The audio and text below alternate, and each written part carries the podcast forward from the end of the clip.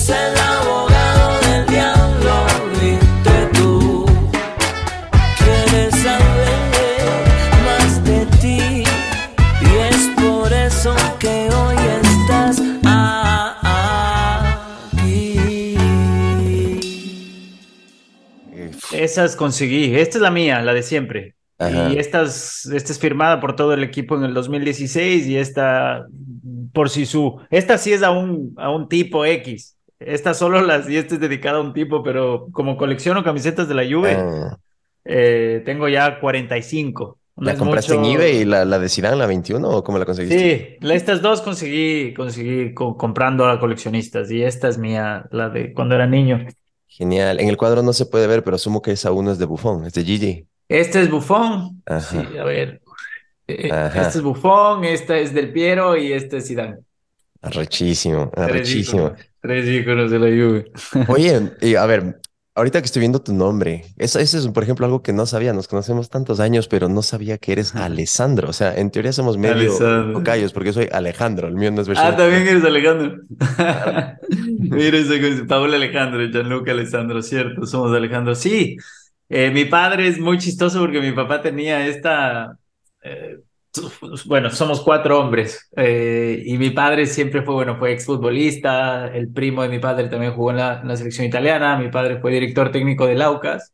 De hecho, uno de sus sueños era que el Aucas quede campeón. Ya te cuento esa historia después porque, porque le vio.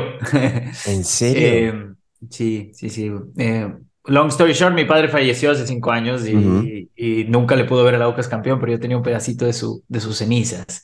Y justo un primo mío se iba a la final y vive en Barcelona. Entonces se llevó un pedacito de, de mi viejo al estadio y el Aucas se le dio campeón y lo tiramos ahí en la, en la... Bueno, yo no, él, por a nombre de la familia, ¿no? Pero, pero lo tiró en la cancha y fue, fue lindo. Sentí que cerré un ciclo con mi padre, ¿no? Pero bueno. que le pasó a muchísima gente aquí en, en Quito que, que lograron cumplir el sueño de, de sus abuelitos y que de que el verlo al Aucas Imagínate. campeón y que mucha gente no pudo.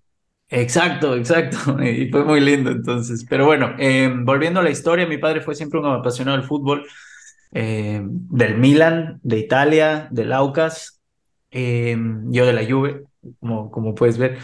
Y, y nada, dijo que a cada uno de sus hijos les puso un nombre por futbolistas. Mm, Eh, Giovanni, bueno, es Giovanni, le dicen Gianni. Mi padre también se llamaba Giovanni, pero lo decían Nino. Entonces, Gianni por Gianni Rivera en la época.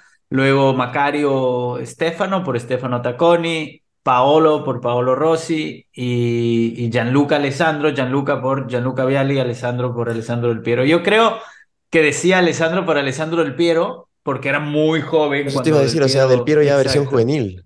Eh, no, exacto, algo que, que, que decían es el próximo, pero yo creo que coincidió y fue mi jugador favorito por esto y, y me, me hacía la historia para que yo, para que yo sea feliz, pero me hizo muy feliz y hasta ahora lo creo, así que Qué increíble, Sí. qué increíble, hermano. A ver, para un poquito de contexto para la gente que te está escuchando y que tal vez no te conoce, ¿cuál es un poco como, cómo te puedes, mm, odio esa pregunta porque es terrible definirse como que solo en un ¿Cómo label, ah, yo soy eh, X, Y. Z, pero más o menos qué es lo que haces y cuál es tu onda. chévere. Bueno, sí es imposible poder definirnos en una sola, en una sola palabra.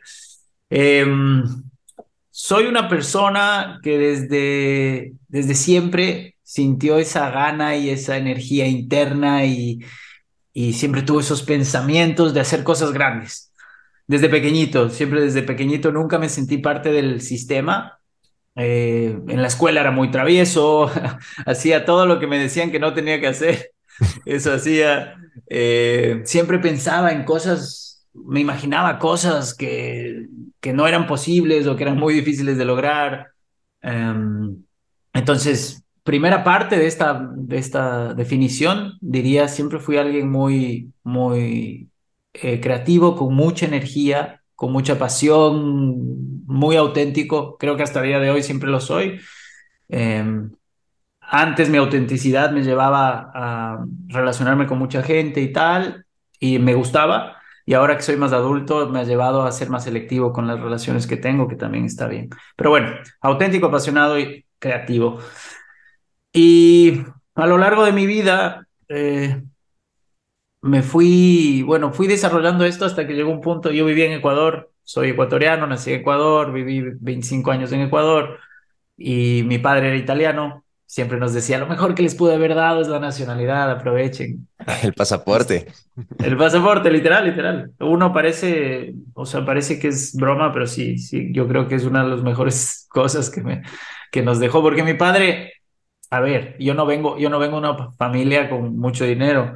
Mi padre de clase media, eh, después de la guerra, mi abuela migra um, de Italia a Ecuador. Eh, mi padre ahí, obviamente pequeño, empieza, empieza a crecer también en Ecuador. Y, y bueno, cuando yo tenía tres años, ya yo el último de cuatro hermanos, mi madre muere con leucemia, mi padre tiene que costearse todo, vende la casa, se queda solo, con el corazón completamente roto. Me imagino ahora que soy adulto, ponerme en los zapatos de mi padre en ese Y momento. con cuatro chicos. Cuatro, cuatro chicos, yo con tres, el otro con nueve, diez, el otro con dieciséis y el otro con veinte, veintiuno, más o menos. Entonces, en la situación de mi padre, muy duro. Y luego le tocó siempre trabajando, subiendo el corporate ladder Ujú. en ese sentido, porque ya vendió la casa, ya no podía im- im- imprimir. Hizo de todo, ¿no? Tuvo restaurantes también. Hay una linda historia con la princesa de Mónaco. ¿En Eh, dónde? se llamaba el en Ecuador, se llamaba el. Nono di Nino, creo. Eh, seguramente alguien que escuche de, la generación, pero mi papá siempre contaba una historia, decía, eh, contaba la historia de que se sentía orgulloso, pero le daba un poco de vergüenza, que rechazó a la princesa de Mónaco. ¿Y qué fue lo que pasó? Fue que estaba en el restaurante y ya habían acabado turno, era como, no sé, las 11, era ya hora de, de que la cocina cierre. Y viene un- una limusina, un carro brutal, y se baja una chica guapísima con, uh, con el mayordomo ahí, o el, o el conductor, el agente, no sé. Le abren la puerta y le dice la, la chica, la, la princesa de Mónaco, di- di- directo a mi padre, oye, ¿tienes eh, comidas? Me, me recomendaron este lugar y tal. Creo que iban muchos políticos también, por eso le habían recomendado ese lugar. Y mi papá ya no tenía nada. Y ni pasta, creo que se le había acabado porque le iba bien, creo que esa época. Y le dices que no tengo nada. Me dice, no importa, le ha dicho, no importa, como pasta sin nada, sin salsa, pero... Y mi padre no tengo, lo siento, tal, y se fue. Y al siguiente día le llama a un amigo y le dice, oye, ¿te gustó la clienta que te mandé ayer? Pero, No. pero ¿quién vio una? Era la princesa de. Y No. se reía. Imagínate. Pero eso. Por último le dice, bueno, te hago un arroz con huevo frito, te hago algo. Es algo, algo, pero no sabía, pues. Claro, si hubiera sabido, le hacía lo que sea. Pero es chistoso esto porque a veces, exacto, uno no se da cuenta. Imagínate, se pudo haber abierto una puerta en esa época, pero mi padre, por no abrirse al arroz con huevo, sino tal vez solo querer mantener la idea de nono di Nino, la mejor pasta de Quito, o Mm. etcétera, y, y no abrirse a la otra idea, tal vez perdió la manera de poder conocer a la princesa de Mónaco. O de haber improvisado ese rato un plato con lo que tenía en la cocina y una pasta más, no sé, light, por así decirlo. Cualquier, creo que ya no le quedaba pasta porque él creo que hubiera hecho algo así. Pero, pero sí, exacto. Esa es una buena, un buen Unos pensamiento para meatballs. nosotros. Cualquier Sabes que cosa. también me parece muy importante de lo que acabas de decir. No, no sé qué tan activo eres en Twitter, pero hace unos días justo hubo una especie de debate. Ya sabes que es bien Mm. polémica esa red social. Y justo venía el Muy tema, política. hablaban de que por el hecho de tener un apellido extranjero, la gente ya nace en una cuna de oro. Y se armó un Mm. debate de la puta madre en. Twitter. Y ahorita es un poquito refrescante escuchar tu punto de vista porque dices, bueno, mi familia huyó de la guerra, eh, migrantes italianos y terminaron en el Ecuador. Y no precisamente por el hecho de tener el apellido Rosanía o de ser italiano, es que naciste en una cuna de oro y tuviste todo, todo se te dio masticadito en la vida, para nada. Eh, qué, qué bueno que tocas este tema. De hecho, eh, es impresionante que nadie lo habla. La gente piensa, exacto, alguien, eh, tuve una mención en Forbes hace un par de semanas y una persona dijo, La vi, pero su nombre paréntesis, no es... felicitaciones, estuvo Gracias, increíble. gracias. Pues, tocamos madera, seguimos eh, pasito a pasito. Pero, eh, ¿por qué traigo esto? Porque alguien comentó, eh, alguien comentó, me acuerdo, pero no tiene nombre ecuatoriano. Y es, o no tiene nombre latino, cualquier cosa. Y me puse a pensar y digo, pero, de verdad, y va justo alineado a lo que me acabas de decir. Em, muchas veces, y esto pasa en el mundo, creo, muchas veces la gente tiene prejuicios o maneras de pensar de alguien que ni siquiera conoce. Te aseguro que mucha de la- muchas de las personas que tal vez tienen esos pensamientos, tal vez nunca estuvieron en una guerra, Yo no he estado y, y- no sé, hay una hora sucediendo, pero imagínate estar en la Segunda Guerra Mundial. Mi abuela me contaba, ella tenía siete hermanos, ocho hermanos, siete eran muchos. Y, y- y estaban en, en Italia, eh, ella era de, de Avellino y, y contaba que estaban en, en- en la casa. Es la típica historia que tu abuela siempre se acuerda y la contaba continuamente y decía que cayó una bomba al lado de su casa y que vio cómo morían sus hermanos, algunos de sus hermanos, que salvó a otros y se fue. O sea, imagínate, yo no, yo no puedo concebir por qué el apellido me tiene que dar algo más. Yo creo que todo está en la actitud. Obviamente, si tú tienes la actitud eh, al decir mi apellido es latino o mi apellido es chino o mi apellido es de otro lado y yo no tengo oportunidad, no vas a tener oportunidad. Pero si tú en tu cabeza, y yo te digo, yo vine de una familia que le tocó luchar, a mí me ha tocado luchar. Yo empecé limpiando cacas en Barcelona hasta el día de hoy, que, que sí, mi empresa factura un buen dinero y, y he logrado invertir en, en algunas cosas y me está yendo bien y sigo tocando madera para seguir trabajando sobre eso. Pero estoy aquí porque limpié cacas de hace ocho años y no me importó empezar ahí. Y yo creo que nada de eso está relacionado al apellido. No, ¿Sabes sí. qué también me trajo a la, a la, a la cabeza justo esta conversación? ¿Qué cosa? Eh, me acuer- me acuerdo que, y otra vez, la gente que piensa esas cosas, a mi punto de vista y con todo respeto, está perdiendo el tiempo. Es lo mismo que me pasaba a mí. Yo me sentía en Ecuador, amo, amo el país, es increíble y tiene un montón de cosas increíbles y gente maravillosa como tú, que gracias a Dios somos, somos amigos por mucho tiempo y, y, los llevo en mi corazón. Pero hay otras cosas que como sociedad, y esto es un desarrollo eh, con varios antecedentes, ¿no? Eh, por mucho tiempo, pero como sociedad. Yo me acuerdo que cuando era joven, ni por apellido ni por nada, tienes eh, carro, coche.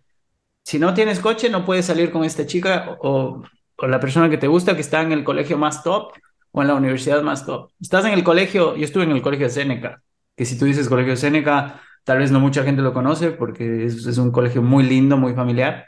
Irónicamente, pero en cambio Seneca fue una de las personas más grandes e inteligentes que tuvo el mundo. Eh, eh, justo, qué buena, qué, qué bueno que lo traes, sí. Y es eso, eh, mucha, m- mucha, no, y, y te digo, esto me, me trajo a la mente todo esto porque otra vez vuelvo a que todo esto se genera en la cabeza de cada persona. O sea, te refieres al tú- prejuicio, que te ponen un label, o sea, estás en el Seneca, entonces tu valor social es mucho más bajo porque no estás en un colegio top, por así decirlo. Eso, o la gente que piensa que por tener un apellido europeo o un apellido americano o un apellido donde tú quieras, tienes más posibilidades. Eso es, y lo pongo en el mismo contexto, porque para mí eso es perder el tiempo. Cuando puedes estar concentrando tu energía en hacer que las cosas pasen, estás concentrando tu energía en que por qué los demás tienen otras oportunidades y tú, y tú no, o que tus circunstancias son como son. Tú creas tus propias circunstancias y yo soy fiel creyente y, y no solo creyente, creo que en mi vida y en mi carrera, mis 30 y casi 35 años, puedo decirte, somos lo que pensamos y, y nosotros creamos nuestras circunstancias y lo que nos sucede. 100%. Y a ver, volviendo un poco, estabas hablando un poco recordando Ecuador. Bueno, ya llevas ocho años. Ocho, ¿verdad? ¿Siete? ¿Hace cuánto tuviste? vamos, sí, ya voy a nueve. El 2014, en agosto, ya pasó full. Nueve, ja. Eh, Yo pensé que cuando me fui a Los Ángeles me fui un poquito antes que tú, pero tú te fuiste antes, entonces. Casi igual, nos fuimos casi igual. Yo me fui en agosto del 2014. Agosto del Casi igual. 2014. Ah, te fuiste un poquito antes, entonces yo justo en Un poquito. agosto del 2014 estaba todavía en combate en Guayaquil en mi revancha, por así. Qué brutal. Qué Justo bueno, los dos estuvimos en combate. Claro, de eso, de eso no te libres, vamos a hablar de combate. No. Justo cuando Qué te qué conocí, cuando te conocí hace, que ya van a ser 11, 12 años en Quito, eras un chico así como tal cual como te, como te defines, eras muy, eras muy, todavía no sé si, si lo seas, eh, pero extremadamente mm, social, súper amiguero, todo. salías y, y que sabes que Quito es pequeño, entonces uno termina conociendo básicamente a, casi toda la gente que, que se rodea en, en los mismos, en los mismos círculos. Y, y bueno, ahí cliqueamos, eh, nos hicimos amigos, pero yo me acuerdo que en esa época tú tenías ambición ya de, de todo, todavía ni por acá se me cruzaba que ibas a escribir libros, que ibas a ser como el, la autoridad máxima de todo lo que se refiere a HR, a, a contratación de talento, a todo lo que es un poco más organizacional y empresarial, ni por acá. te encantaba el fútbol toda la vida. Eh, y eras también, eras como especie de actor, modelo, hacías comerciales, prestabas tu imagen para campañas de tarjetas de crédito, de marcas bien. Y lo uno te llevó a lo otro y llega la oportunidad de que justo empiezas a trabajar en la televisión ecuatoriana y entras a combate. Cuéntame un poquito y cuéntanos un poquito de cómo fue todo ese, ese proceso que tal vez estabas en la U, estabas recién graduado, y ¡pac! la farándula te llama y empresas por ahí. Mm. Súper bien. Eh, y, qué bueno que traes todo esto, porque creo que, son cosas que, que, uno a veces deja atrás, pero son parte de, uno, ¿no? Todo, todas las experiencias que tenemos son, son lo que nos transforman en la persona que somos a día de hoy. A día de hoy, y el primer cambio en, en todo lo que me ha pasado ha sido la madurez. Eh, ¿y por qué te digo esto? Sigo siendo la misma persona, energética, apasionada y creativa desde el día uno, solo que ahora he madurado muchísimo más que antes. Entonces, Tienes más tatuajes Yo- y vas a ser papá. Ah, Esa es la única sí, me acabo de diferencia. ser uno, oye, me acabo de ser uno, voy a ser papá acá en, en mayo. Eh, justo mi hijo se va a llamar Leonardo y me dice el hombre de Vitruvio, la Mona Lisa y algunas cosas de Leonardo ayer. Em, pero bueno, volviendo al tema, em, siempre fui movido por estas cosas, siempre soñé en grande. ¿Qué pasó? Y es muy, muy interesante porque esto lo entendí recién ahora. Y esto es algo que les voy a decir a todos, a todos tus oyentes eh, y nuestros oyentes. Vayan al psicólogo o psicóloga. ¿Por qué? Porque es la mejor inversión. Como entrenas tu cuerpo, entrena tu mente. De la misma manera, e ir al psicólogo o psicóloga para mí ha sido uno de los cambios más potentes en camino a mi madurez, porque me ayuda, ayudó a entender todo esto. ¿Por qué te cuento esto?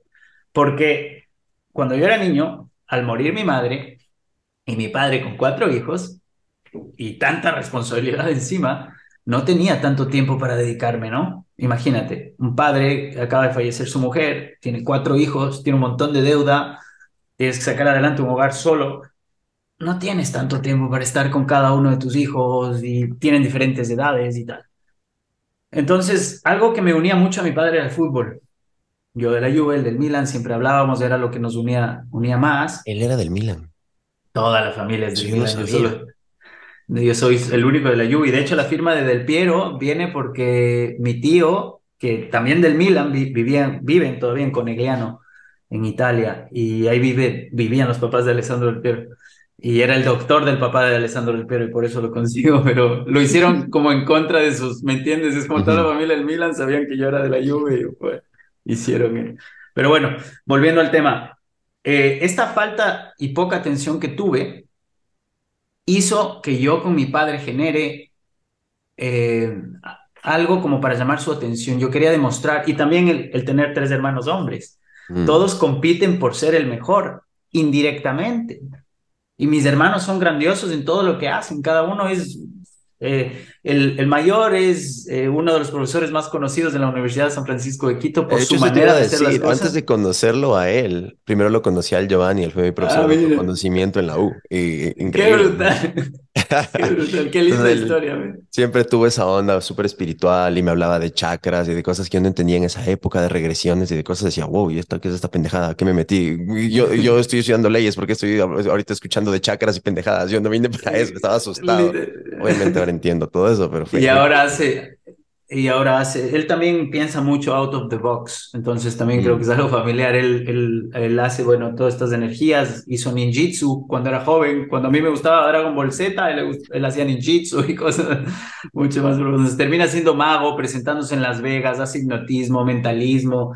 El otro es gerente hotelero de, de Galápagos, el otro quería ser piloto desde niño, jugaba Flight Simulator y a los 35 años empezó su curso de piloto y ahora a los 40 está siendo contratado contra pilotos de 25 años recién graduados, está siendo contratado a sus 40 por, por No. una aerolínea que estoy, vamos, Wow. para que veas que las cosas, yéndonos de tema, que a pesar de la edad y, y de las Sí. circunstancias y tal, puedes lograr lo que quieres cuando pones tu energía por mucho tiempo en un punto y, y le das, él no se rendía, no se rendía con toda dificultad, lo logró.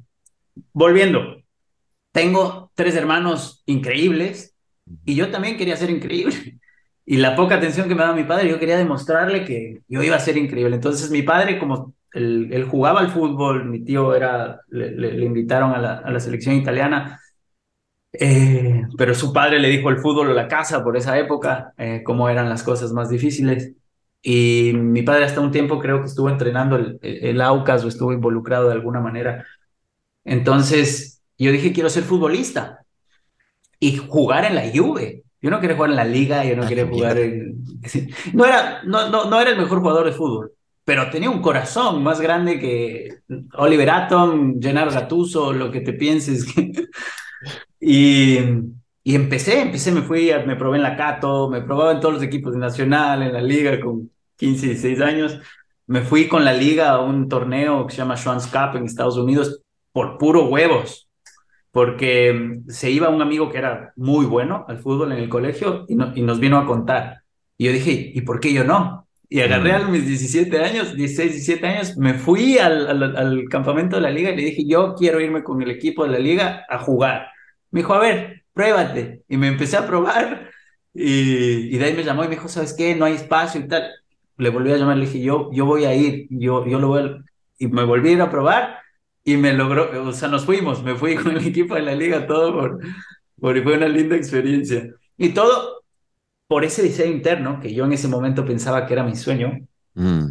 eh, porque los sueños también cambian, eh, se transmutan. Eh, y me fui, bueno, eh, quería jugar en la Juve, sufrí una lesión horrible de la rótula, el ligamento patelofemoral, no lo deseo a nadie. Se me disloca, dislocaba porque me operé hace tres años la rótula hacia afuera y es como ver toda tu rótula fuera de tu... oh, es horrible. ¿Cuánto tiempo estuviste fuera de las canchas, por así decirlo? Uf, no, no, el problema es ese, que volví a casa, le dije a mi padre, me acuerdo cuando recién me pasó la primera vez, le dije, oye, me pasó esto, y, y mi padre, ah, no pasa nada, eres fuerte, tal. Y, y me pasó 16 meses después, hasta que tenía 32 años y me pude operar acá en España, pero, pero sí, no, no, no, los- no nos lo tomamos muy en serio, porque también era responsabilidad mía. No puedo decir que toda la responsabilidad era de mi padre porque yo tenía 17 años, nada. Mi responsabilidad también era preocuparme de mí mismo, ir al doctor y realmente ponerme a... Pero bueno, esa es otra, otra historia. Entonces, ¿por qué te cuento toda esta historia? Al tú preguntarme por qué, por qué me metí en eso. Entonces, yo tenía mi sueño de ser futbolista, ya soñando en grande. Luego un día en la U caminaba y alguien me dijo, oye, ¿te podemos hacer un casting? Bueno, dale. Siempre fui muy extrovertido y tal. Hice un casting y me salió un, un anuncio con actuación y me encantó la actuación. Me encantó la actuación, eh, cogí clases privadas eh, con, una profesora llamada Flora Reslo y, empecé y me empezaron a llamar en varias cosas y me, gustó, me gustó también. Yo pensaba que era, me gusta actuar, me encanta, pero aparte de eso había la atención, Mm, que es otra cosa que me faltó de niño, mm, que en ese momento uno no, no entiende. Entonces, mucha atención, eh, me gustaba hacerlo, pagaban bien por uno o dos días. Eh, entonces pensé, y de ahí un amigo mío que se llama Brad, que es amigo, no, bueno, Brad, vivimos con Ujú. él. Brad Murgate. Eh, Brad Burguete, crack. Le conocí y yo era promotor de discotecas también para ganarme mi, mi dinerito extra, porque así toca trabajar desde joven de cualquier manera y, y las relaciones públicas iban bien también con eso. Y le dije, oye, yo quiero estar en, en combate. Igual que le dije al del fútbol Ujú. cinco años atrás, le dije, oye, yo quiero estar en, en combate, porque era el programa a nivel nacional y tal. Y me dice, dale, tal, voy a hablar con la productora, hablé con la, hablamos con la productora y me invitaron, o sea, para ir a un, a un casting.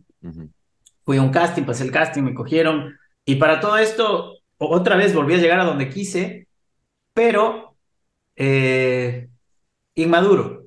Simplemente era una persona mucho más inmadura. Sigo siendo el mismo, y te vuelvo repito, creativo, apasionado, y- pero al final fue eh, eso, querer lograr las cosas. En esa época también me dio ganas de llegar a Hollywood, cosa que tú hiciste, así que eres un gran ejemplo también para mí.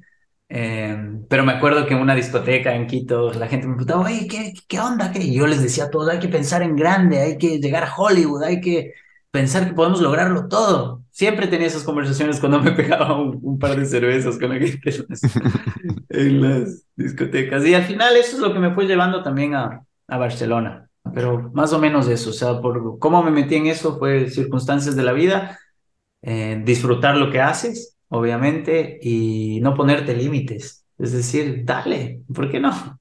Me parece súper interesante y, y refrescante lo que, lo que acabas de compartir y, y escuchándote veo que tenemos muchos elementos en común de qué fue lo que nos empujó al, al- al mismo lugar, por así decirlo. Em, no sé si alguna vez te he dicho esto, pero me acuerdo que obviamente cuando yo estaba por empezar, tú ya hacías los comerciales, ya, ya, ya tenías, como acabas de decir, la atención eh, la, por así decir, entre comillas, fama que te trae de, ah, es algo en un comercial en la tele o mi imagen está en todos los aeropuertos de- de- del país o lo que sea, o son comerciales. Y decía, yo quiero eso. Y lo interesante es que, y claro, y es imposible no sentir una especie de envidia y hasta ese punto, no sé si era envidia sana porque todavía no te conocía mucho, pero claro, yo decía, hijo de puta, yo también quiero hacer lo que hace este man. Y veía otra gente que, que conocía, que hacían comerciales y todo. Y decía, yo quiero hacer lo mismo. Y en mi caso pasó algo similar. O sea, es, es interesante escuchar lo, lo- lo de tu papá, eso nunca lo habíamos hablado. Y, y veo que siempre hay un hilo en común con mucha gente que, que escoge esta rama artística o de las cámaras o de ser actor. Y en mi caso, yo también con los años fui procesando y fui eh, eh, descubriendo eh, vacíos afectivos que tenía de mi infancia. Y también me pude dar cuenta que lo que me empujó a buscar ser actor, a buscar las cámaras, a buscar atención, a buscar fama, por así decirlo, fue esa falta de, afecto que tuve de niño en mi infancia. Eh, igual, eh, no sé, bueno, la gente que me conoce lo sabe, pero eh, claro, mi papá a los, al año y medio, dos, desaparece de mi vida. Me quedo solo con mi madre y mi madre igual, madre, por así decirlo, soltera, porque solo me tenía a mí. Ya después de divorciarse de mi papá, solo tenía que ver, encargarse de mí, tenía que trabajar todo el día. Entonces yo crecí tal vez de una manera subconsciente absorbiendo que no tengo a mi mamá, no tengo a mi papá. Y eso con los años, claro, uno tiene abandonment issues. Entonces yo decía tal vez a nivel como niño subconsciente, bueno, no soy suficiente, algo debo tener malo, por eso mi papá me deja, por eso mi mamá no está conmigo todo el tiempo. Y lastimosamente somos a veces víctimas de víctimas, vienen estos ciclos que pasan a nivel familiar. Lo mismo pasa a mi madre con, con mi abuelita, tal vez mi abuela no fue la mujer más cariñosa con ella y tal vez la mamá de mi, de mi abuelita con ella y así, así, así. Entonces, obviamente, claro, mi, mi, mi familia no son los más afectivos de un te quiero, de un te amo, de un abrazo, de, de cosas así. Entonces, claro, tienes esos vacíos y después intentas llenar y co- compensar con otro tipo de cosas. Y en esa época, siendo adolescente, para mí, ¿qué era? Eso. Entonces yo asumí, bueno, necesito tener muchos amigos, ser popular y después dije, le tengo que meter esteroides a eso. ¿Cómo? Con fama. ¿Cómo con fama? Con televisión, con, con, con conseguir ese Ujú. tipo de cosas. Y esa fue la razón que me llevó a la televisión, que me llevó a las cámaras, que me llevó después a querer ser actor. Mira, Obviamente ahora lo veo hacia atrás, ya como adulto, con madurez, como tú dices, pero el- el- la génesis, el origen de todo eso fue llenar esos vacíos afectivos y esa falta de cariño que tuve en la niñez. Es increíble escucharte y gracias por compartir lo que acabas de compartir, porque primero, no mucha gente lo hace por recelo y menos aún en espacios como este, que creo que, que, bueno, me saco el sombrero porque es traer conciencia de que el autoconocimiento es clave para alcanzar las cosas que alcanzamos en la vida. Y, y Paul, déjame decirte, me saco el sombrero de todo lo que has hecho en tu carrera. ¿Te diste cuenta ahora con la experiencia, con la madurez, con el autoconocimiento, de por qué te pasaban las cosas? Pero en todo ese proceso también alcanzaste cosas. Eres, no sé si el, primero o contados uno, dos, tres de, las personas que llegaron a Hollywood y, y estudiaron en la mejor academia de actuación del- de, de- de- de Estados Unidos, en las mejores del mundo. E hiciste películas y compartiste escenario con gente increíble y te la trabajaste durísimo durísimo solo en, en LA. Cuando yo estuve en LA visitando a uno, bueno, a mi mentor, a Al Claro, Borja, Borja. que, que le, que le conociste, yo decía, escuchaba la canción de, porque también aún viviendo en Barcelona, LA es LA. Y, y yo escuchaba la canción de Jared Leto, porque ese es otro que me inspira muchísimo. Escuchabas eh, City of Angels. Mm, Y pff, cuando vi Los Ángeles y estuve ahí por mucho tiempo, porque estuve como un mes más o menos, pude entender el nivel de sacrificio que tú tuviste que tener estando ahí.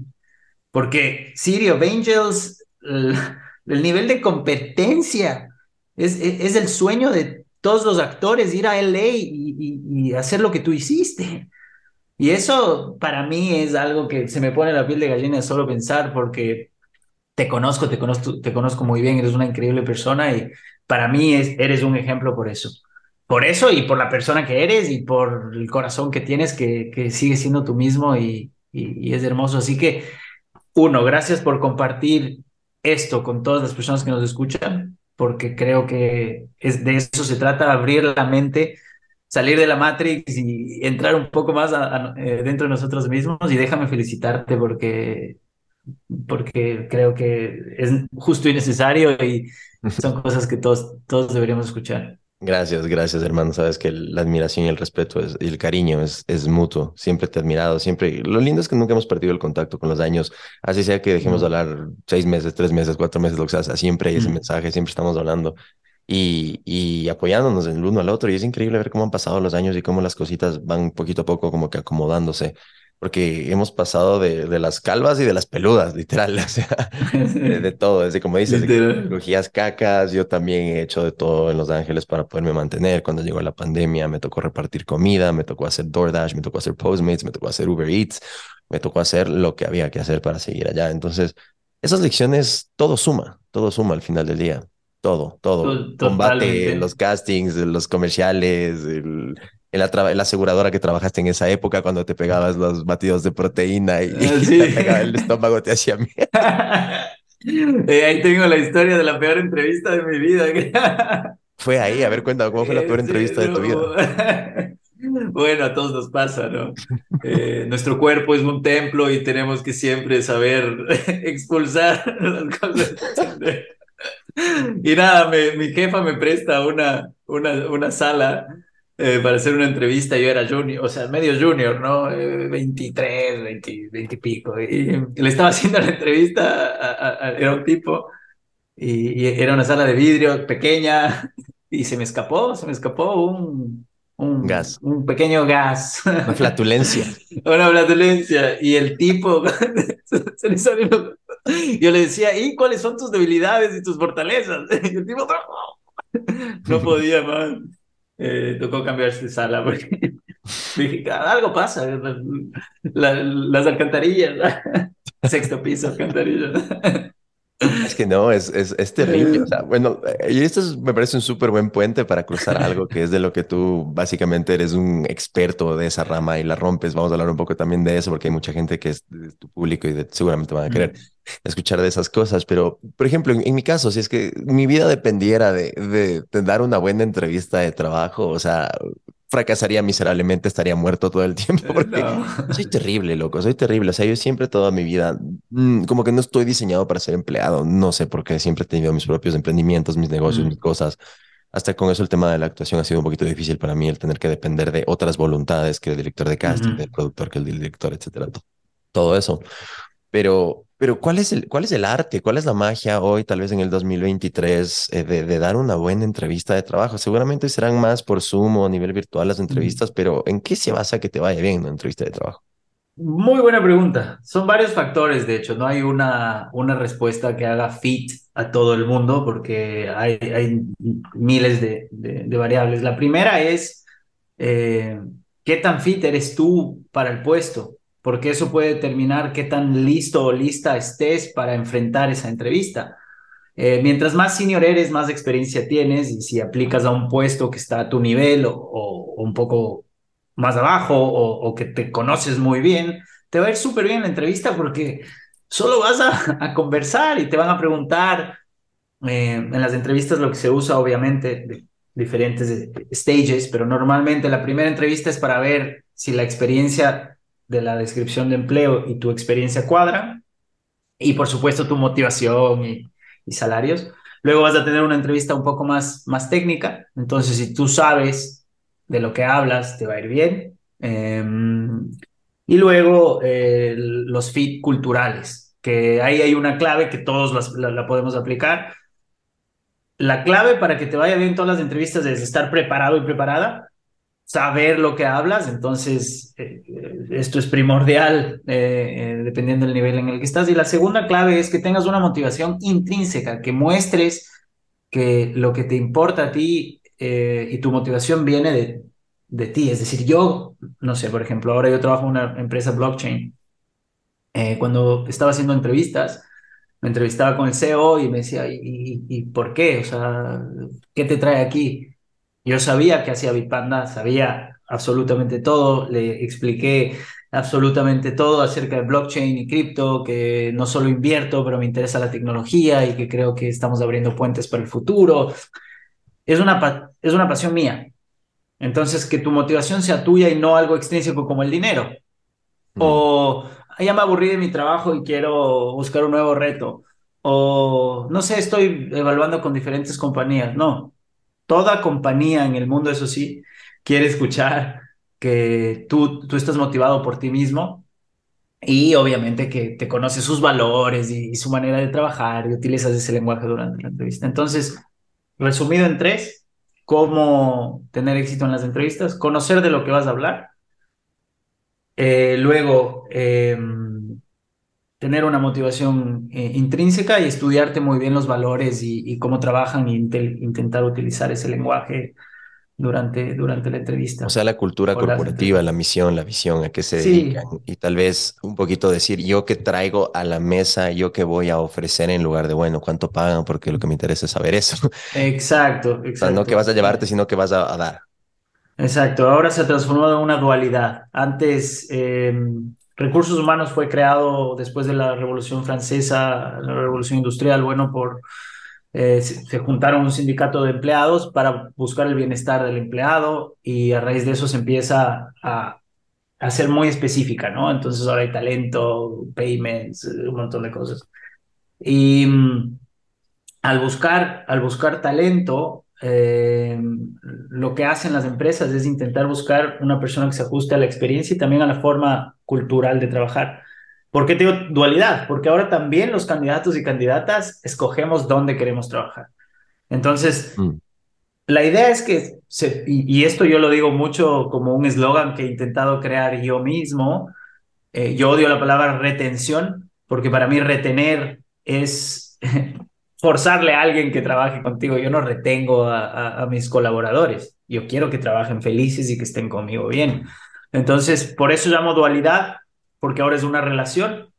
Yo estoy motivado por trabajar en esta empresa con estos valores, pero tú también cuídame a mí. Yo también quiero crecer y yo también quiero que reconozcas mi trabajo y, que me pagues horas extra o que tener un, life eh, work balance eh, bueno, etcétera, etcétera. Entonces sí, es, ahora es una dualidad. Ya no es como antes, que solo las empresas eh, tenían más poder, Mm. dadas las circunstancias, posguerra y, y también otras cosas en las diferentes etapas Sí, o sea, ahora la historia, balanza se ha inclinado un poquito más a favor también del talento, o sea, ya estamos en una especie de igualdad de condiciones, por así decirlo. sí, ahora la recesión económica y todos los despidos masivos mundiales ahora eh, han hecho que un poco la balanza se vaya otra vez un poco hacia las empresas, un poquito. Ujú. Eh, y algunas empresas, de hecho, lo comunican como this is an, em- eh, como un employer's market, como que tiene un poco más del control, están quitando un poco más de beneficios, ahorrando costos, pero eventualmente con el trabajo remoto y con cómo se están moviendo las cosas hacia el futuro, vamos a, a tener el balance nuevamente. Yo creo que un punto de inflexión en esto fue como antes, bueno, ahorita los layoffs, como dices, sobre todo en tech, en todo lo que es en Mm, tecnología, están sacando de miles, de miles, de miles. A veces escuchas que sí, Goldman Sachs va a despedir también en finance al 20% de su workforce y es como que wow. Pero, pero el 2020, la pandemia, yo creo que fue un punto de inflexión y en ese año entró una tendencia que seguramente tú nos puedes explicar mejor, que fue el, el Great Resignation. No sé si se llamaba así, pero entró una ola masiva del talento que dijo su su, una vez vi un, un tweet viral que decía, ya no me interesan su fucking mesita de ping pong, ya no me interesa Sí. tener cerveza tab en, en, la oficina, ya no me interesa tener los beanbags en, para chilear o para Mm, pegarme una siesta. Esas pendejadas a mí ya no me llenan. A mí me tienes, como tú dices, que mm, ya no solo es retención, me tienes que tratar bien, necesito tener un buen balance. Tal vez ahora me di cuenta que trabajando desde casa puedo ser más productivo, que puedo mm, estar con mi familia, tal vez recién voy a ser papá, mamá, etcétera. ¿Qué fue el. Great Resignation y por qué crees que pasó? Primero creo que tienen la tendencia a, a, a, um, endulzar todas las cosas. Great Resignation, Quiet Quitting, Eh, siempre se crea una nueva palabra para vender o para que la gente lea, o son las mismas palabras que hemos usado durante 40 años, solo que puestas un poquito más bonito y por eso digo endulzar. Eh, ¿Qué pasó? Hablando objetivamente Great Resignation, tuvimos una post pandemia, una burbuja, una burbuja en todo sentido, aparte del sector turístico, que obviamente, y algunos sectores que se vieron bastante afectados, pero por ejemplo el delivery. En pandemia, una burbuja creció muchísimo y eventualmente ya vamos desde el 2008 que no teníamos una recesión económica. Ujú. La economía tiene, es, tiene Cíclica. cíclica, ¿no? Ujú. Exacto, tiene que, tiene que eh, re- volver a empezar. Entonces, en algún momento iba a explotar. ¿Qué pasa? Fue en un momento alto, llegó a la cúspide. En ese momento, post-pandémico, que donde hablan de la gr- great, great Resignation, sí, había mucho trabajo, se estaba pagando muy bien y, la gente decía, bueno, si puedo, como has dicho, todo lo que has mencionado, ¿no? Puedo trabajar desde casa, puedo tener esto, puedo tener lo otro, ¿por qué yo tengo que trabajar ahí? Esto fue que gracias al mercado y a las circunstancias globales, las, eh, se, fue todo hacia demasiado hacia el candidato. Too much también, Mm. a mi punto de vista, porque tiene que haber un balance. Y ahora, con los despidos, a día de hoy, de- desde el 2022 al 2023, solo registrados en layoffs.fyi, que es una buena fuente para todos los que escuchan, para ver cuántas personas han sido layoff oficialmente, hay 230 mil personas. Oficialmente, que hay ¿En otras qué que ni mercado? ¿A nivel global o te refieres solo a... Global, a- global, global. Ok. Global, global, global. Eh, entonces, vemos que post pandemia hay dos años de crecimiento brutal, Great Resignation, como hablas, la gente viendo oportunidades, la economía creciendo, gente abriendo negocios, y eventualmente 230 mil personas despedidas en el último año y un mes o dos que vamos ahora. Em, lo que causa que las empresas quieran volver a, a coger el- un poco el control de, de todo eso y por eso dicen employers market. Mm. Entonces ahora hasta que la economía vuelva a, a estabilizarse, que yo creo que pasará en Q, 3 Q4, Q1 del próximo año, no sé, eh, es muy difícil predecir perfectamente estas cosas. Eh, seguirán habiendo nuevas cosas ahora. Es decir, nuevas palabras, great resignations, great whatever. Al Y final, esto, y el, y el silent quitting o el quiet quitting, ¿qué, qué es? ¿Qué significa? O sea, ¿es el empleado que hace el mínimo esfuerzo y ya? ¿O qué, qué onda? ¿Qué carajo significa? Sí, sí, sí, eso, lo que acabas de decir. Eh, una persona que hace el mínimo esfuerzo y que básicamente no, no, no, está engaged. Um, y obviamente si tienes un, un, un empleado una empleada que está engaged va a ser mucho más productivo, productiva, te va a resultar mejor. Que de hecho ese fue el, el, es irónico porque justo estaba escuchando un, un buen podcast. A todos los oyentes les recomiendo una app que se llama Blind. Blind eh, es un foro anónimo donde tú te puedes registrar diferentes temas. Yo estoy registrado en el laboral. Entonces, por ejemplo, hay mucha información de, de personas inside companies. Yo Mm. trabajo para Microsoft, pero me llamo eh, Alessandro123. No pongo mi nombre, mi nombre real y hago leak de information, como hoy mandaron un mail y están haciendo esto, esto y lo otro, o qué tal son las entrevistas, qué tal es trabajar ahí. Y es como información más real porque es anónima. Pero ¿cómo se puede verificar que esa persona legítimamente trabaja ahí? Porque Eso es, claro. trolls infiltrados. yo, yo Sí, trabajo sí. en SpaceX y empiezo a inventarme un montón de mierdas que no tienen nada que ver. No, por eso, por eso siempre hay, hay todo y, y hay, es una comunidad bastante activa, entonces si es Mm. que alguien se, invier- se inventa algo, investigando vas a leer que algo no cuadra. Entonces simplemente es seguir aprendiendo y no solo confiar de una fuente. Leer mucho, aprender mucho y, y- seguir. Pero ¿por qué te cuento esto? Porque en Blind sacaron un podcast que hablaba de justamente esto. En 2008, 2010, Google introduce, es muy interesante, Google introduce los almuerzos gratuitos, empieza a hacer la oficina que tenga nap places, empieza a hacer todo esto, solo con el objetivo de que la hora y media, dos que los empleados estaban tomando de ir de los suburbs, suburbs de San Francisco a comer y volver. Se queden en la oficina, coman media hora y, o una hora, 45 minutos y que sean más productivos. Y el objetivo no era cuidar al empleado. El objetivo era que el empleado sea más productivo. Obviamente la gente, Google y está muy bien también estar en, tener en el currículum una Big Tech, ¿sí? pero aparte de eso, eh, era más por la productividad de la gente. Em, entonces, ¿por qué te, ahora volvió a cambiar? Ahora está un poco más en, en Employers Market y Quiet Quitting eh, es eso, personas que están disengaged eh, y que ya tengas lo que tengas de la empresa, ya no, ya no conectas. Si Y te ahí, ¿cómo pasa se eso, cuenta la gente que alguien está en modo quiet quitting? O sea, eso, por ejemplo, se dedica el HR department, el recursos humanos, talento humano, de, de, de, de estar traqueando el performance del empleado, o cómo diablos se enteran que alguien está en quiet quitting mode? O sea, ¿cómo te, cómo te enteras? Leadership, todo el leadership, no solo recursos humanos, todo el leadership de, de- de una compañía. Una compañía es, a mí me gusta pensar que son, que son, somos en cualquier cosa que hagas como un equipo de, de alto rendimiento de deporte, Mm, personas intentando dar el máximo para llegar a un objetivo y te pagan para eso. Eh, es como, como ir a, a- a competir eh, todos juntos hacia, hacia un objetivo. Y cuando ves como un manager, como un director técnico, cuando ves que un, un jugador, una jugadora está con rendimiento no muy bueno, no tan motivado, mm. ya puedes tú como manager identificar que está en modo quiet quitting. Entonces, interesante. lo, lo, lo- haría el delivery a cada manager. Hay que ser líderes efectivos para poder. Y Eso sí, lo pones eh, en tu LinkedIn y es, es- tienes eso también una especie de, mm, de- con, con, con la influencia que tienes en esa red, como que compartes mucho contenido también como que dándole, no, no hachazos, pero como que también un poco incentivando a que los, los, los managers o la gente que está en posición, que tienen gente en su equipo que ellos tienen que supervisar, como que cambien un poquito la onda y la actitud, sean un poquito más, eh, como acabas de decir, más involucrados y que piensen en equipo también. Eh, es que es así, si uno no trae la realidad a la mesa y no lo expone, la gente lo va a seguir cometiendo las mismas cosas que se cometen. Eh, y me gusta utilizar mi red para dar exposición a las cosas que se hacen mal, las que se hacen bien, las cosas interesantes y las que se hacen mal, pues lo expongo porque de esa manera eh, podemos mejorar todos como, como conjunto. Y al final...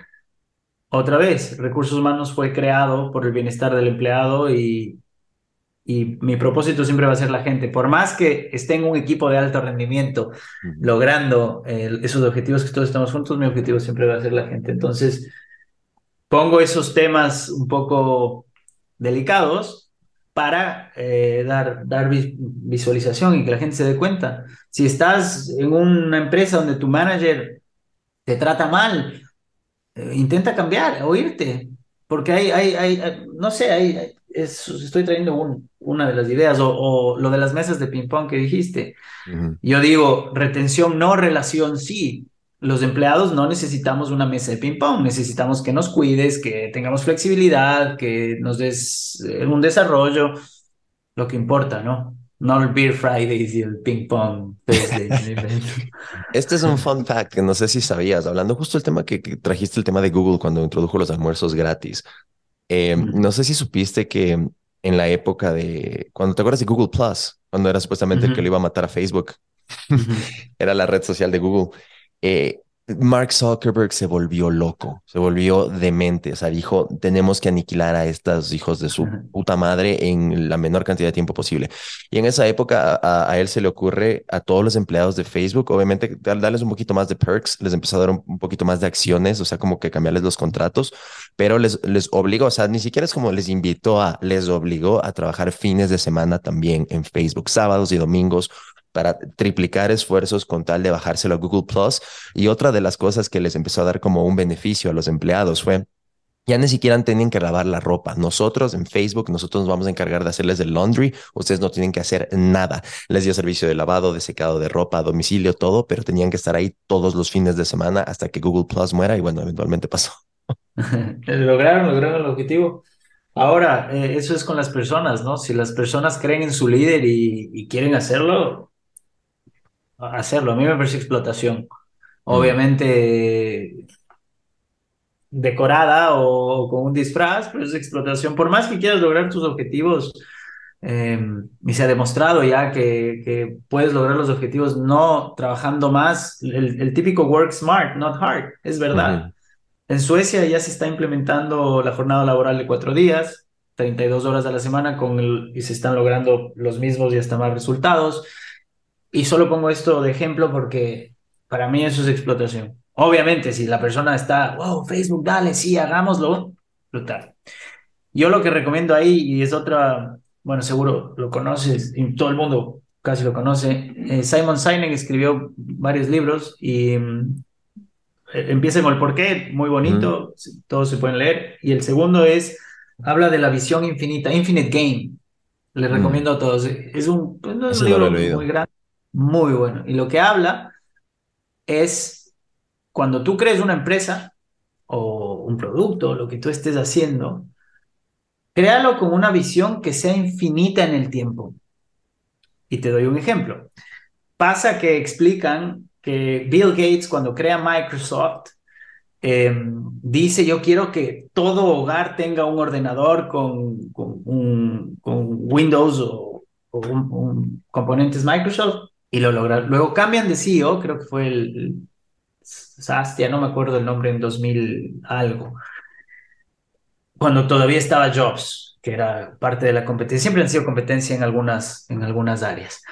Y mm, justo eh, Apple estaba sacando el iPod, los primeros iPods, y Microsoft para contrarrestar eso, algo muy similar a lo que dijiste Google Plus y Facebook, Microsoft estaba lanzando el Zoom. ¿Te acuerdas que duró Claro. y le hacen una entrevista al nuevo CEO de Microsoft y le dicen, oye, cuéntanos un poquito más, ¿cuál es, cuál es la misión, qué, qué quieren lograr y tal?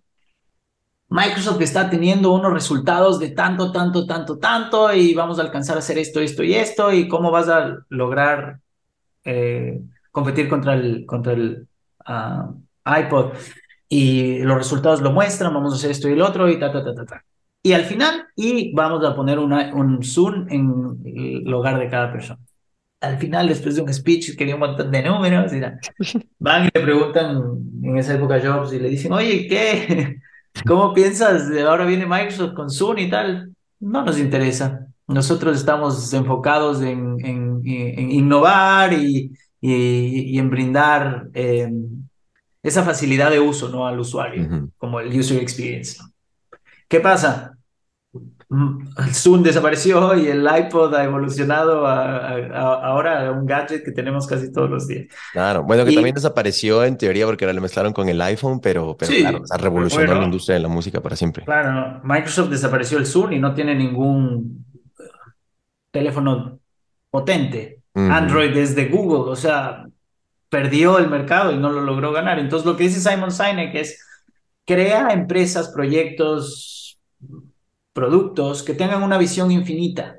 Entonces, yo puedo decir, como, como lo, dijo Bill Gates en el principio, o, o- lo digo yo, yo quiero eh, cambiar la, eh, digamos que creo un, un proyecto de educación. Digo, yo quiero em, romper el gap de conocimiento del mundo anglosajón con el, el- el mu- mundo de habla hispana, generación tras generación, para mejorar eh, la productividad en Latinoamérica. Me invento.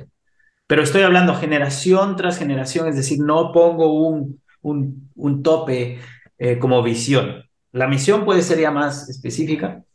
Entonces, ¿por qué te hablo todo esto? Porque, porque eso, yo recomendaría siempre trabajar con, es- con este tipo de empresas que tienen visiones de esta manera porque aprendes muchísimo, te desarrollas mucho y es diferente, es diferente, los conceptos cambian. Es diferente y, hay una cosa que también leí el otro día que, por ejemplo, ponían de ejemplo a Jeff Bezos y decían, bueno, ¿cuál es una de las preguntas que los emprendedores o la gente que empieza negocios muy pocas veces se preguntan y es, ¿qué no va a cambiar de aquí en 10 años? Y eso es una de las cosas que Jeff Bezos dijo públicamente que él lo basó y pensó en Amazon, o sea, que realmente no va a cambiar de aquí en 10 años.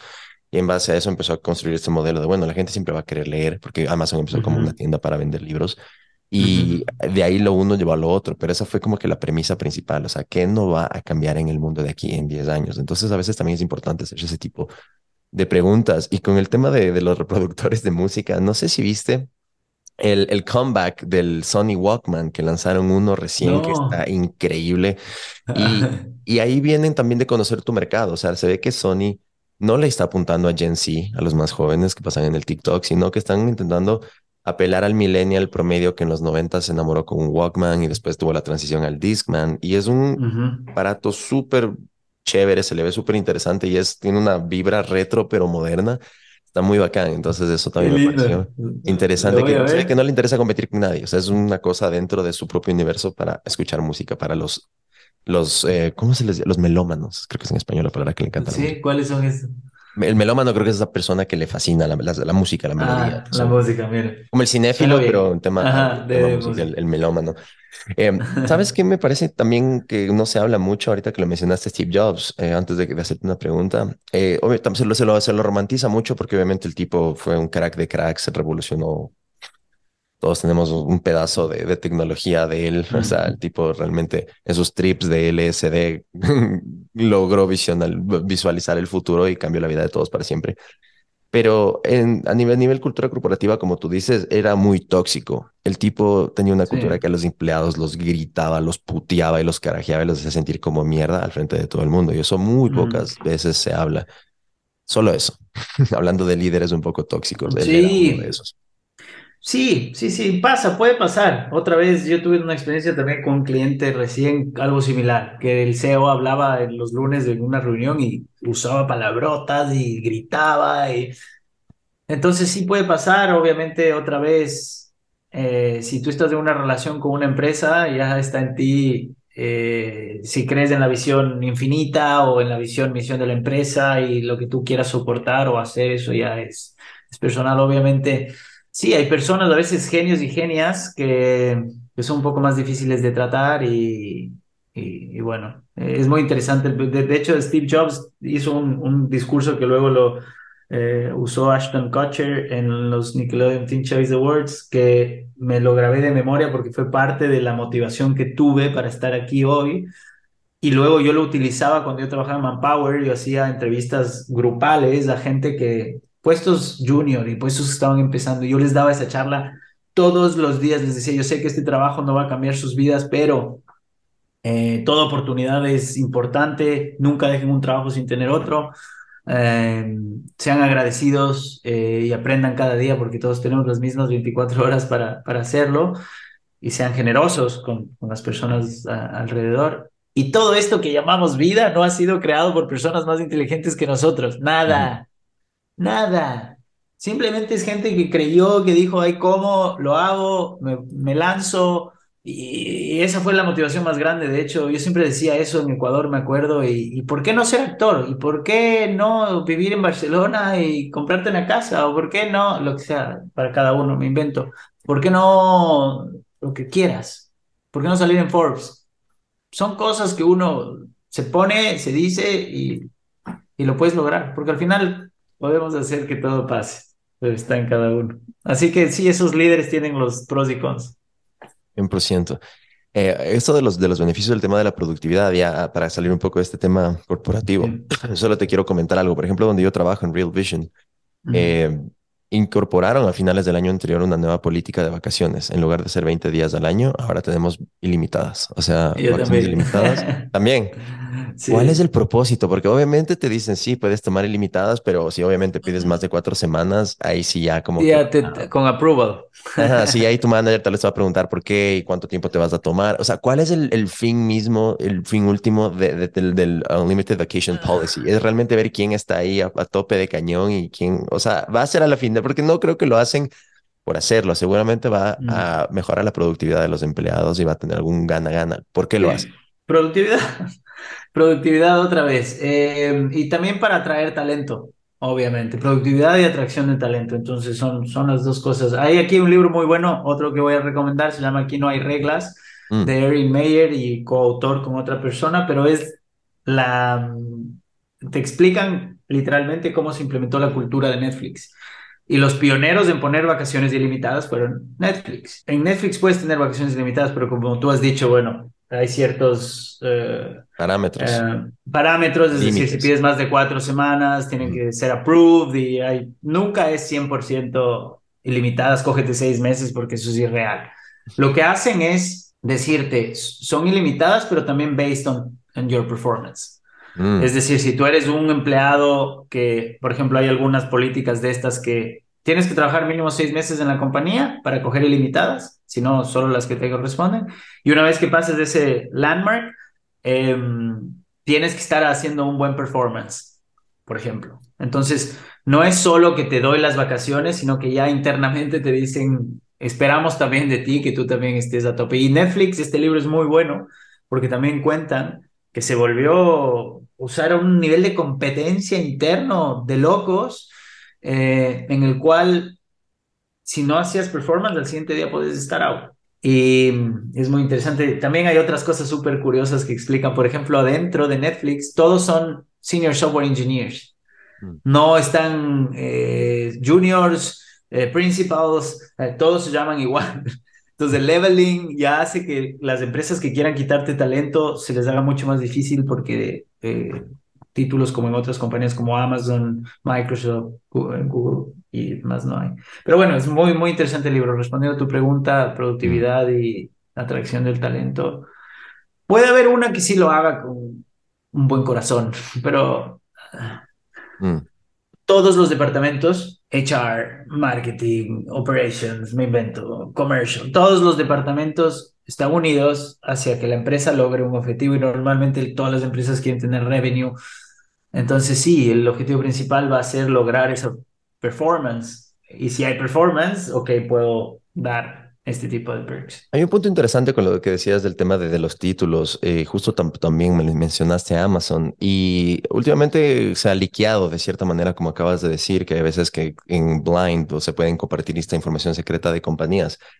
Se, se conoce ahora que, por ejemplo, en empresas tipo Amazon te ofrecen un título que suena VP de algo, vicepresidente, director de ni sé qué, pero no incluye un alza salarial. Es simplemente el título cambia para que tengas una chapa, un label mucho más importante y más rimbombante, pero no te van a dar una alza salarial. Y aparentemente en Amazon mucha gente acepta esos, esos, esos ascensos sin, sin, sin, sin la alza salarial, simplemente por, por, por proyectar estatus, por decir, ah, ahora soy el VP de algo, soy el esto. Mm.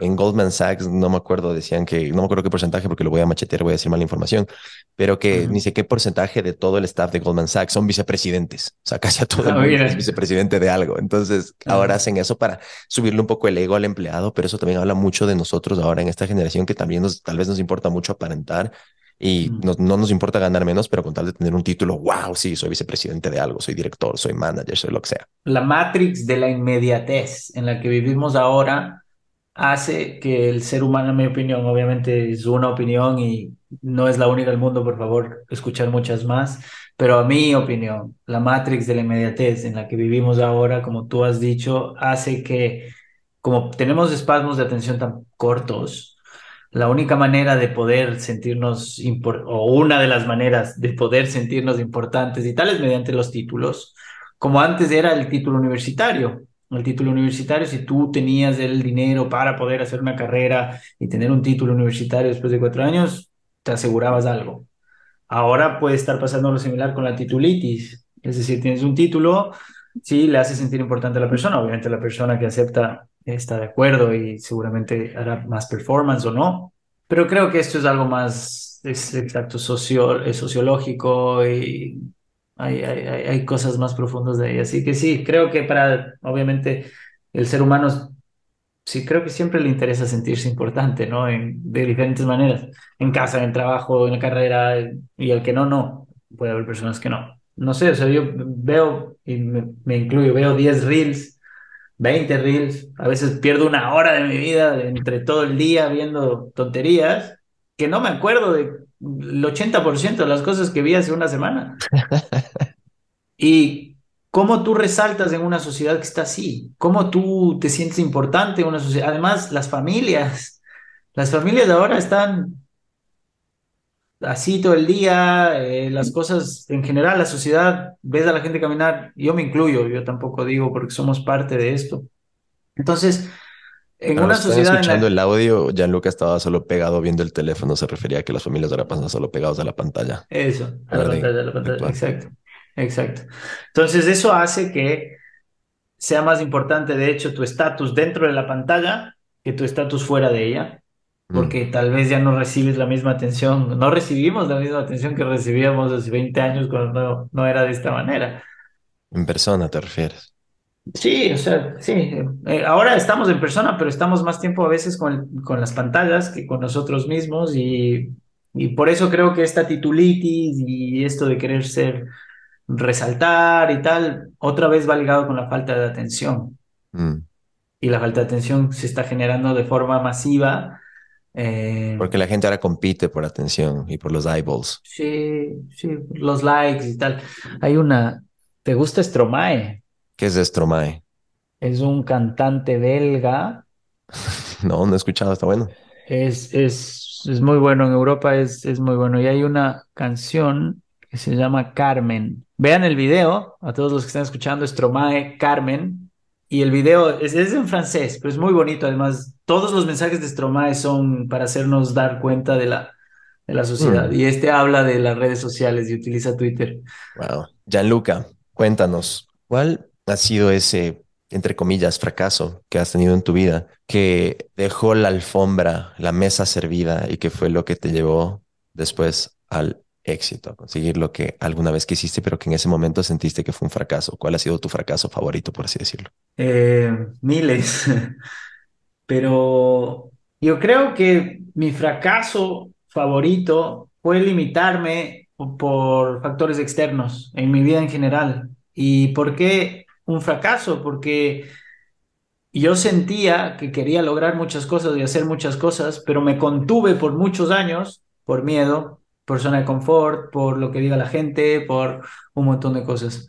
Tal vez hubiera hecho cosas antes o me hubiera movido antes o hubiera hecho cosas en mi vida antes. Entonces, sí, todos los fracasos, la mayoría, y me encantó tu último vídeo, no todos te enseñan cosas, hay otros que no. Eh, pero sí, sí, normalmente sí hay al- algunos que, nos dejan buenas cosas, pero yo creo que el mayor fracaso fue ponerme límites a mí mismo internos basados en aspectos sociales y aprendidos de mi infancia y otras cosas.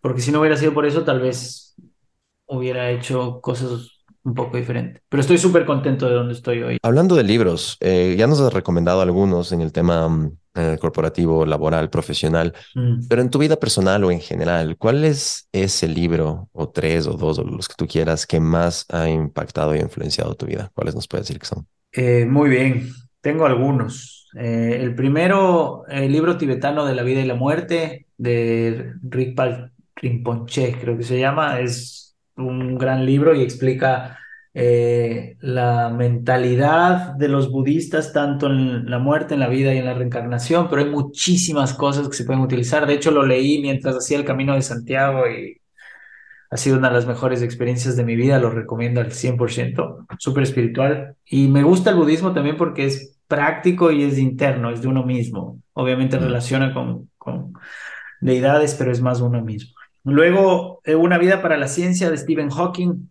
Eh, es impresionante ver cómo una persona con ELA y con tanta, tanto obstáculo nunca vio el ELA como un obstáculo y dijo, mientras pueda seguir pensando qué es lo que me importa, no, yo soy feliz y lo hago. Obviamente habrá tenido sus momentos y tal, pero es una inspiración, fue una inspiración y siempre será para mí Stephen Hawking. Eh, los típicos de piense, piense y hágase rico me gustan porque es muy importante que te enfoques y tengas claro exactamente cuánto dinero quieres hacer en cuánto tiempo y cómo.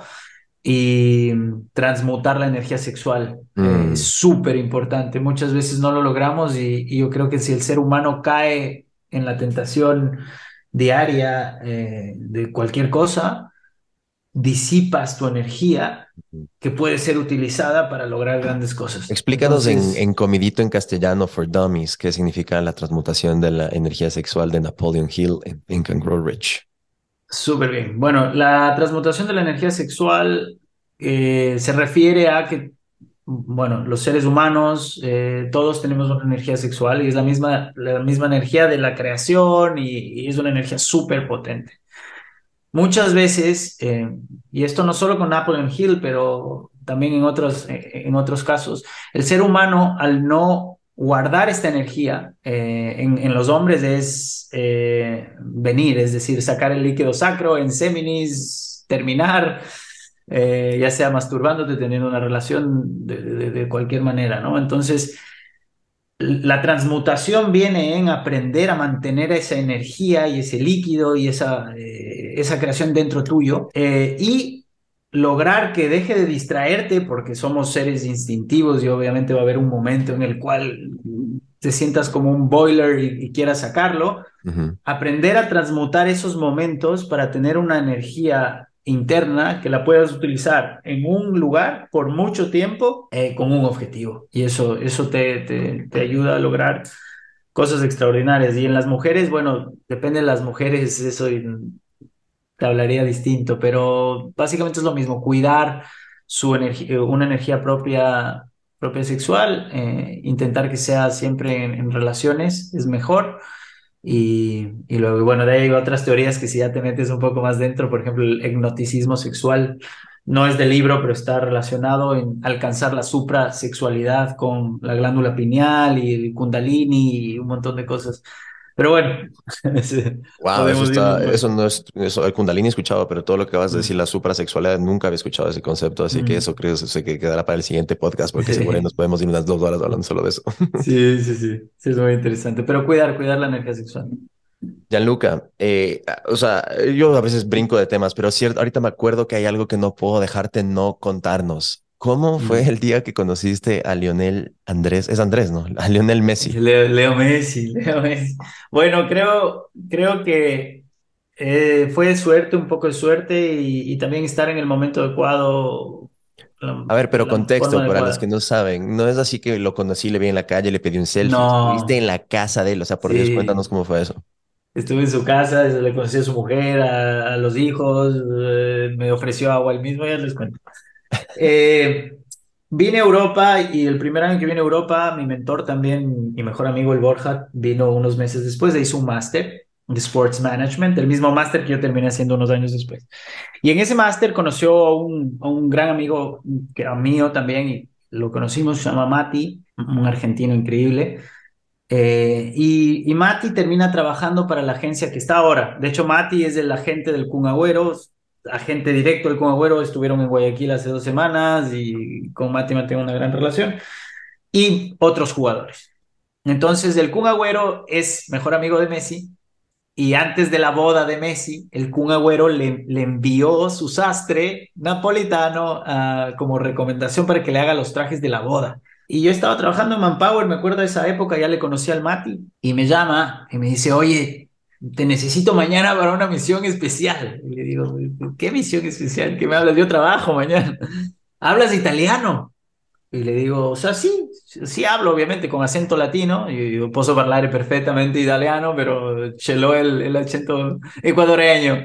ecuadoreño. Y, me, ecuadoreño. Y me dice, me dice, vamos mañana a la casa de Leo Messi. Y me quedé como, ¿Qué, le vas a traducir el italiano? O sea, vas a ser de intérprete de italiano a español a Leo Messi en su casa. Entonces nos fuimos a, a, verle al sastre, era un napolitano increíble que me decía, yo, yo de niño no tenía plata para ir al estadio, napolitano hincha muerte y, me sentaba fuera del estadio solo para escuchar los goles y la gente y lo que decía. Entonces estábamos viendo, le recogimos al tipo, el tipo eh, muy humilde, muy soñador y terminó trabajando con Leo Messi, Canavaro, eh, Mancini, Guardiola, increíble. Y nada, llegamos a una casa en Castelldefels cuando vivía aquí, era una, una casa, sale el guardia y nos dice, no, no pueden entrar.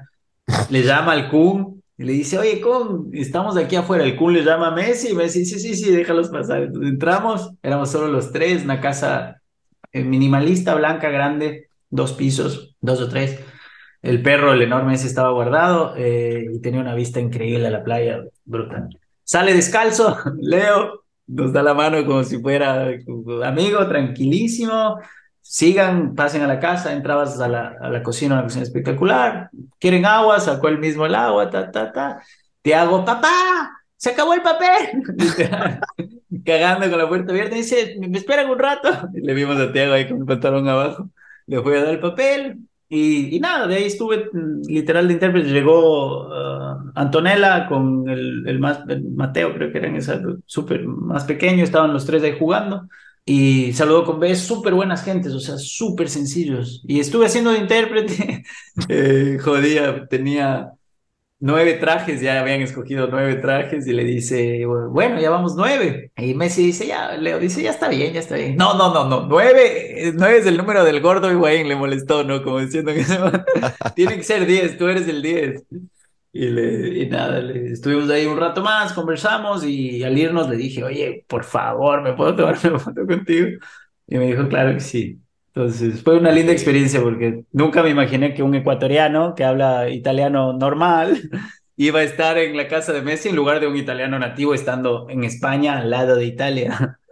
Wow. Por eso también digo que es un poco de suerte. ¿Y supo la final que eras ecuatoriano o asumió que eras español o qué, qué, habrá pensado? No, sí hablamos, sí hablamos. Me preguntó y hablamos después de un rato. Y, y sí, le dije que era ecuatoriano y tal. Increíble. Pero Sí, sí, sí, es lindo, son esas cosas que te, te acuerdas, exacto. Eh, estar junto al mejor jugador de la historia del fútbol. Brother, imagínate con los años de eso, ya cuando estés así en tu tercera edad disfrutando de nietos y digas, ah, sí, cuando hablen de la, de la, de la epopeya de Messi en Qatar y digas, ah, sí, yo estoy en la casa con él y con la mujer y con los tres hijos. Increíble. Ahí está la foto, sí. Sí, sí, sí no, recuerdo. Esa historia va a ser, pero para toda la vida. Y ahorita para entrar un poco en la, en la recta final, eh, hay cosas que sí. creo que le pueden aportar valor a, a, la gente que nos está escuchando, sobre todo por, por el tema trabajo, laboral, que mm. es tu área de expertise.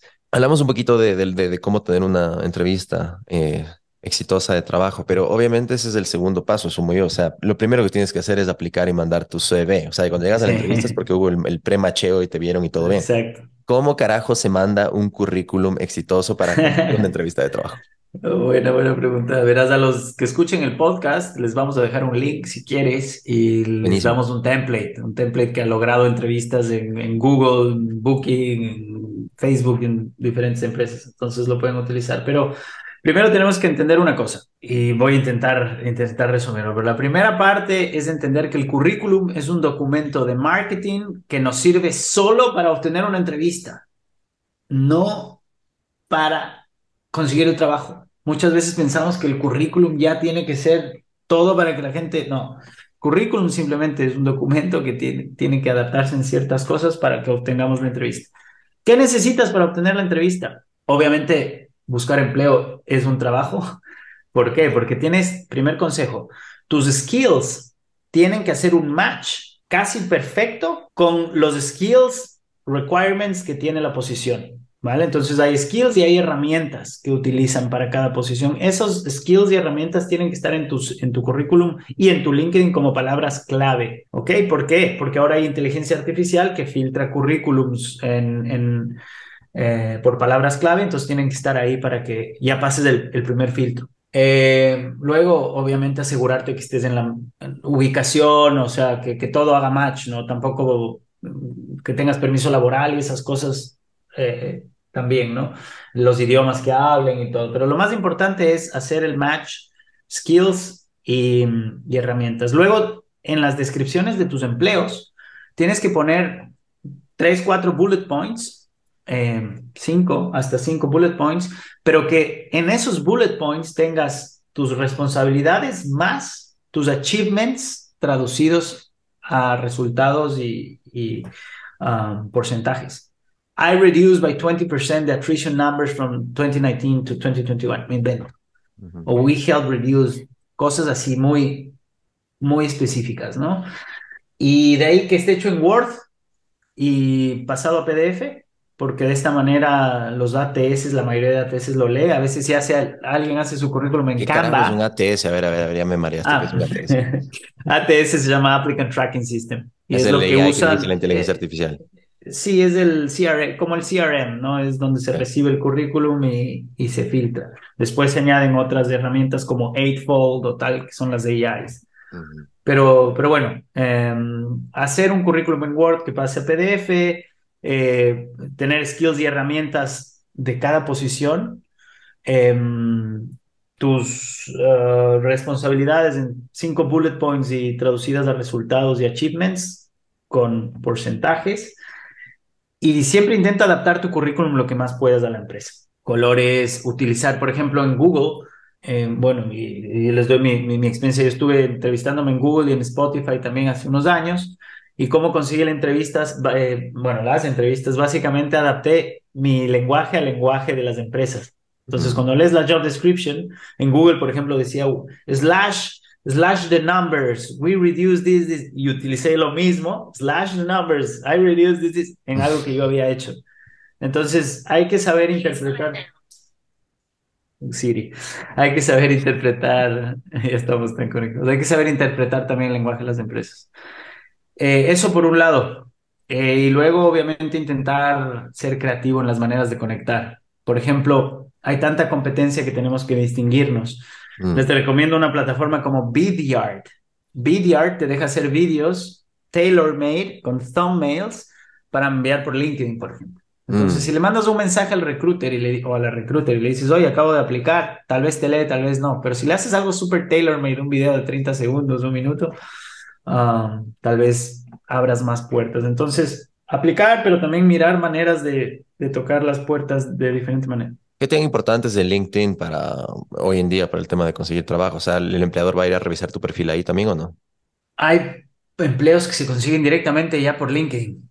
Eh, así que mm, yo creo que es importante. A veces currículums, depende de dónde estés aplicando, pero ahora hay muchas personas que te encuentran directamente por LinkedIn antes de mirar tu currículum. Entonces, Mm. ahí también hay un montón de directrices, directrices que dar. Pero bueno, si alguien necesita, eh, hago consultorías em, para el currículum, el LinkedIn eh, y coaching para que hacer estrategias específicas de una hora. Pues Buenísimo. eso es. Hay gente que llega al, al- a ese threshold o llegan al, al breakthrough o el, el, el aniversario, cumplen el año o quieren pedir un, ascenso de, de sueldo, que le suban el sueldo. Eso es, obviamente no es obligatorio, pero ¿cuándo es el tiempo mínimo el que se lo puede pedir y cuál es el aumento en porcentaje, digamos, no cantidad, porque cada mercado es diferente, pero un porcentaje que estaría bueno para pedir en un aumento salarial? Primero hay que entender que el presupuesto externo y el presupuesto interno son diferentes eh, y entender el contexto de cada empresa, macroeconómico, actual y un montón de O cosas. sea, Por entender ejemplo, también que si es que ahorita no, el horno no está para bollos en la economía macro a nivel global, no voy a ir a pedir, súbanme 20 mil dólares al año. Vale, Exacto, pues. exacto. Y normalmente los, la- las subidas de sueldo no llegan ni al 5% eh, por subida. 5, con suerte, 8%, pero es mucho, 8%. Hay empresas que suben 1 o 2.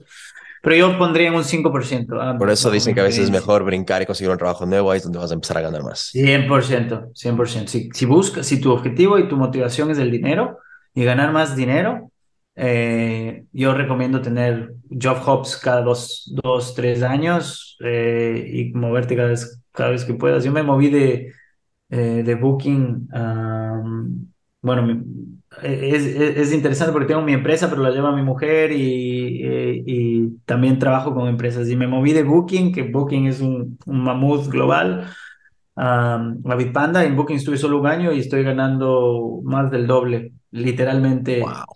más del doble y solo estuve un año en una empresa. Entonces, sí, si es por subida de salario y la pregunta es por subida de salario, es mejor eh, hacer job, eh, job change. Si eh, te vas a quedar te gusta la misión, la visión y, y quieres quedarte, evalúa todas las situaciones internas y externas.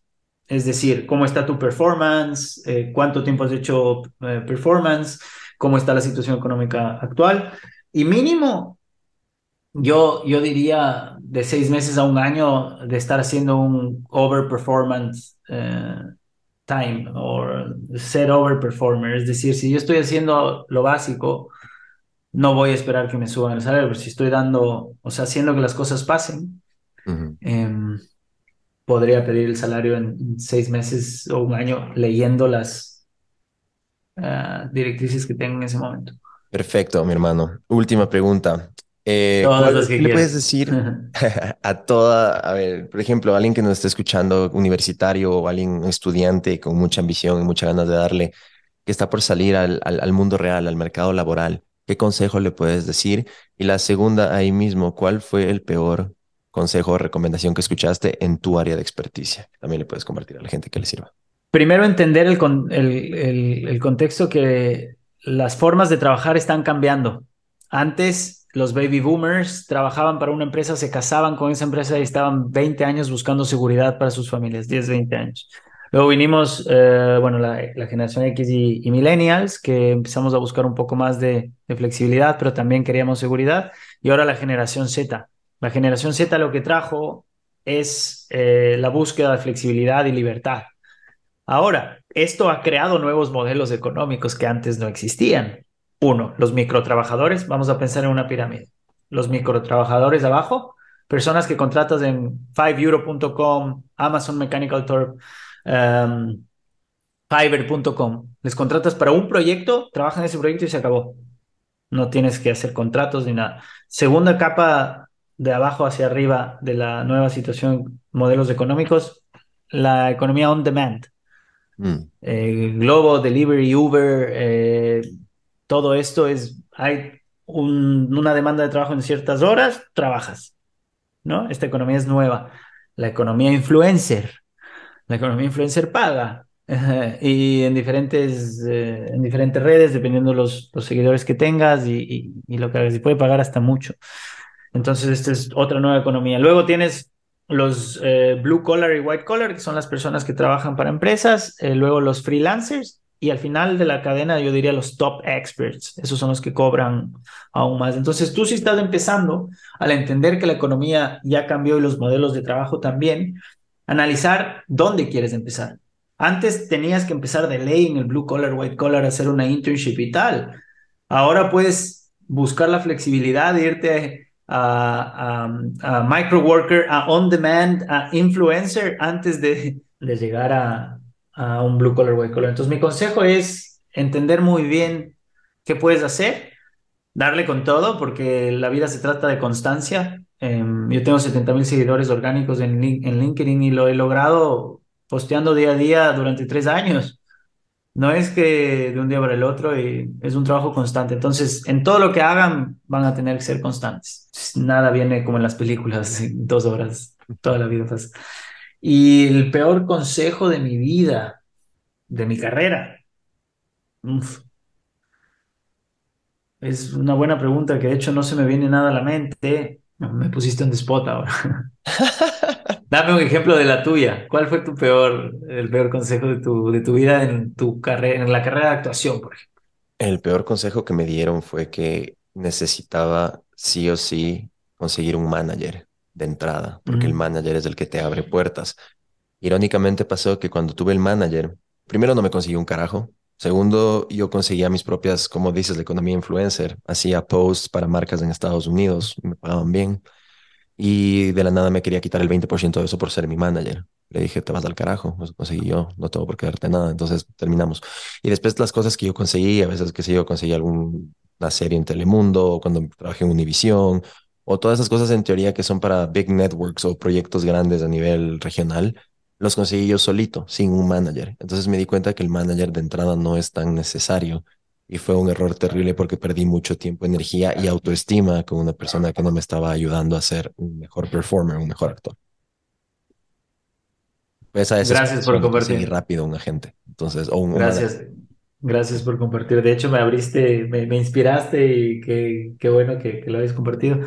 A mí me pasó y la peor- el peor consejo que recibí, ya estaba en España, eh, era senior, pero estaba, estaba en proceso de, de cambio cuando trabajaba en una de las eh, agencias de headhunting más grandes del mundo.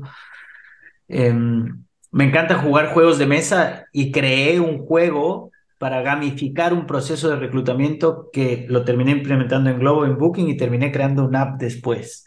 Pero el día que lo creé, lo presenté gratis para esta agencia y, mi jefe me dijo, déjate de, juegos y cosas, llama más clientes y saca más visitas. Y luego le dije, oye, ¿por qué? ¿Por qué no escuchas la propuesta? Y me dijo, en la vida te doy un consejo, eh, olvídate de esas cosas y solo, solo trabaja duro porque eh, no, no vas a llegar muy lejos con estas, estas ideas y cosas. Entonces, obviamente hay gente que hace caso, hay gente que a veces dice, ok, me olvido de, mis sueños o mis ideas o las cosas que puedo hacer por, porque otro no las aprueba. Pero no hay un, el, que tiene que aprobar las cosas es uno mismo y si una puerta te dice que no es verdad, otras te van a decir que sí. De hecho, ese juego fue cre co-creado porque lo creé yo, pero me senté semana a semana con Oscar Pierre, eh, uno a uno, para ir, es el, el CEO de Globo, eh, irlo eh, creando, porque el super over engineer y tal. Pero, pero sí, eh, hacer las cosas a pesar de que recibas cosas negativas, que vas a recibir consejos también negativos y, y stick to the line, rat race, live your life. Está bien salirse de la, de la vía. Ir en contra de la corriente. Mi hermano, ha sido fantástico conversar contigo este tiempo. Muchísimas gracias. Eh, nos quedan full cosas pendientes. I'll put you on the spot for the next one. Vamos a hablar de, nos falta hablar de tu academia en el metaverso, hablar de blockchain, hablar de cripto, hablar de cosas que siempre hablamos en privado en el WhatsApp. Sí. Nos quedan mil cosas por hablar. Pero cuéntale a la gente cómo cuándo y dónde te pueden encontrar, dónde te pueden seguir, el nombre de tus libros y bueno, en fin, cómo te pueden contactar. Perfecto. Eh, la red activa que tengo es LinkedIn, Gianluca Rosani en LinkedIn. Eh, respondo siempre los mensajes, estoy siempre activo ahí. Y mi email de mi empresa es gianluca.lift.es. Eh, lo pueden encontrar en, en LinkedIn, como, como te digo. Así que encantado de, de poder seguir conociendo y expandiendo eh, junto con otras mentes en el mundo. Gracias, hermano. Gracias a todos. Nos vemos en la próxima. Chao, chao. Adiós. Gracias. Y es el abogado del diablo, viste tú. Él quiere conocerte más. Quiere saber qué se cree.